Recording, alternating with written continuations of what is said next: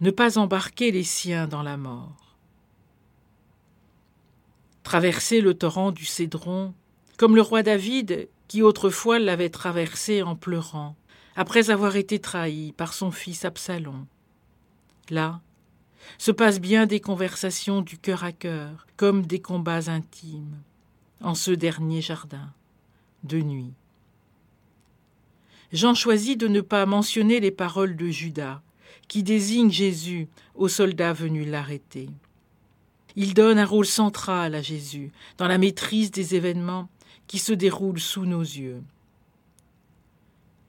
Judas n'est plus alors tant un traître que celui par lequel la prophétie se réalise.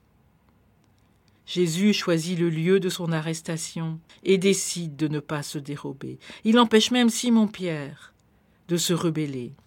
Il est là, pleinement, homme libre, maître et seigneur, déjà vainqueur, à l'heure de la trahison et de l'arrestation avec force armée. Vainqueur du mal, de la défiance et du repli que le mal engendre. Le souci du Christ, c'est alors les siens, que les gardes les laissent aller, peut-être même inclut-il Judas dans les siens. Car si Judas s'est perdu, lui Jésus n'a perdu aucun de ceux que le Père lui a donnés. Ne pas laisser les siens être emportés vers la mort. Geste saisissant, magnifique du Christ. Geste à l'encontre des pratiques des gourous qu'il faudrait suivre aveuglément jusqu'au ravin et dans la mort sans se poser de questions. Victoire du Christ, que de ne pas attirer ses amis, nous aussi, vers le tombeau.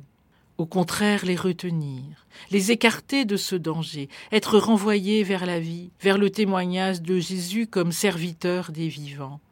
Telle est la mission des croyants.